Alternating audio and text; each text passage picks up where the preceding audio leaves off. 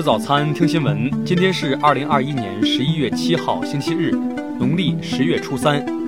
云盛在上海问候您，早安。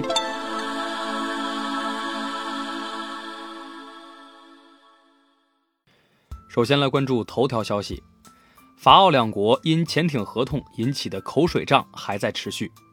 不过，近日澳大利亚国防部长彼得·达顿试图转移矛盾。表示法国抛开潜艇合同的伤痛情绪，一起专注于中国。达顿称，中国走了一条特殊的道路，我们需要共同努力，确保我们的地区和平与稳定。让我们专注于更大的问题，这就是确保我们保护和捍卫我们的国家。他表示，法国政府的纠结只是总统马克龙在选举前的故作姿态。和法国一样，澳大利亚也即将迎来大选。澳大利亚总理莫里森希望将国家安全作为其竞选宣传的重点，美英澳安全联盟为其提供了理想的平台。听新闻早餐知天下大事，下面来关注国内新闻。国务院联防联控机制昨天召开新闻发布会，呼吁广大群众尽量减少外出旅行，自觉控制聚餐聚会人数，婚丧嫁娶等活动尽量减少参加人员，不大操大办。内蒙古阿拉善盟通报，额济纳旗将采取差异化策略，逐步恢复正常社会秩序，逐步取消道路通行限制，全力保障群众日常就医需求。昨天下午，中央气象台升级发布今年首个暴雪橙色预警，北方大部分的地区将迎来大到暴雪，河北东部、天津东部、辽宁西部等地局地有大暴雪或特大暴雪。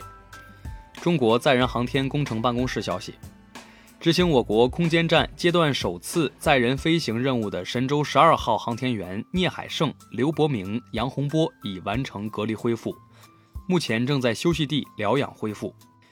双十一将近，市场监管总局下发工作提示，要求严格规范促销行为，禁止采取先提价后打折等方式促销，严禁刷单炒信、虚假评价。昨天，国家医保局在进博会现场举行签约仪式，共采购进口药品和耗材四百七十余亿元。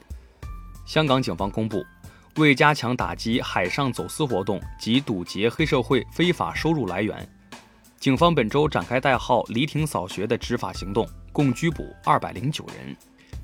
交通运输部表示，目前我国已建成世界级港口群，港口规模稳居世界第一。二零二零年全国港口货物吞吐量和集装箱吞吐量排名前十的港口中，中国港口分别占八席、七席。下面来关注国际新闻。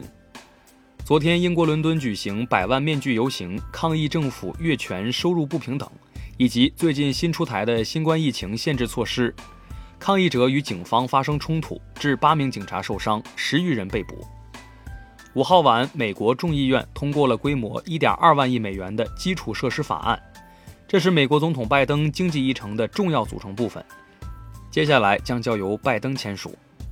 昨天，美国十一个州的总检察长对拜登政府的大型企业疫苗规定提起诉讼。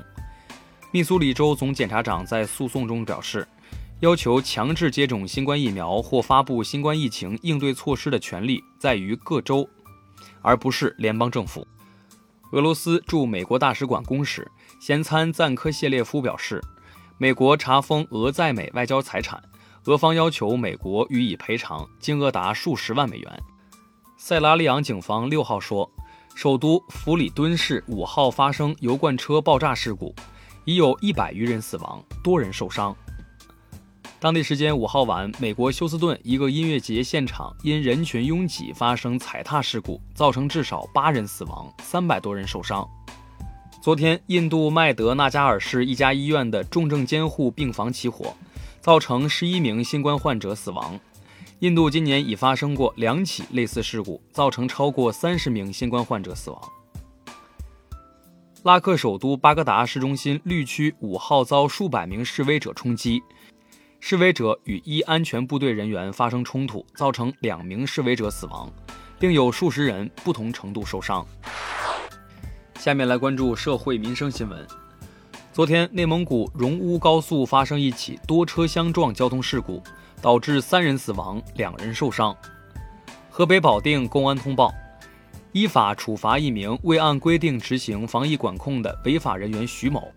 徐某接到核酸复检通知后，未按照要求在原地等待，还将手机关机，造成失联。一百余名工作人员直至凌晨六时才将他找到。近日，有网友称某宠物用品公司按照消费等级给顾客起屈辱性称呼。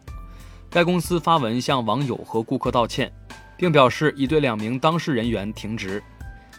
近日，网传天津医科大学总医院出现疫情，官方表示此为不实信息。该医院有重庆返津密接人员就诊，经规范流程处理，目前已恢复正常接诊。近日，广西崇左发生一起酒吧斗殴，十几个顾客与二十个安保人员混战，安保手持甩棍和盾牌，顾客则手持水管。警方通报已抓获八人，酒吧停业整顿。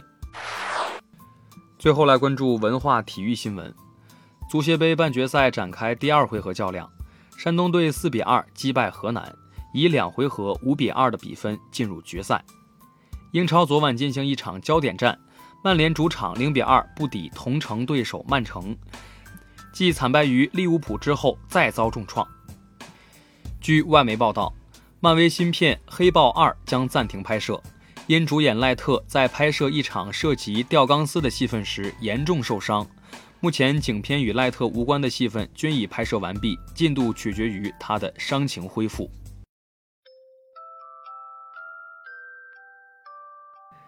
以上就是今天新闻早餐的全部内容，我们明天不见不散。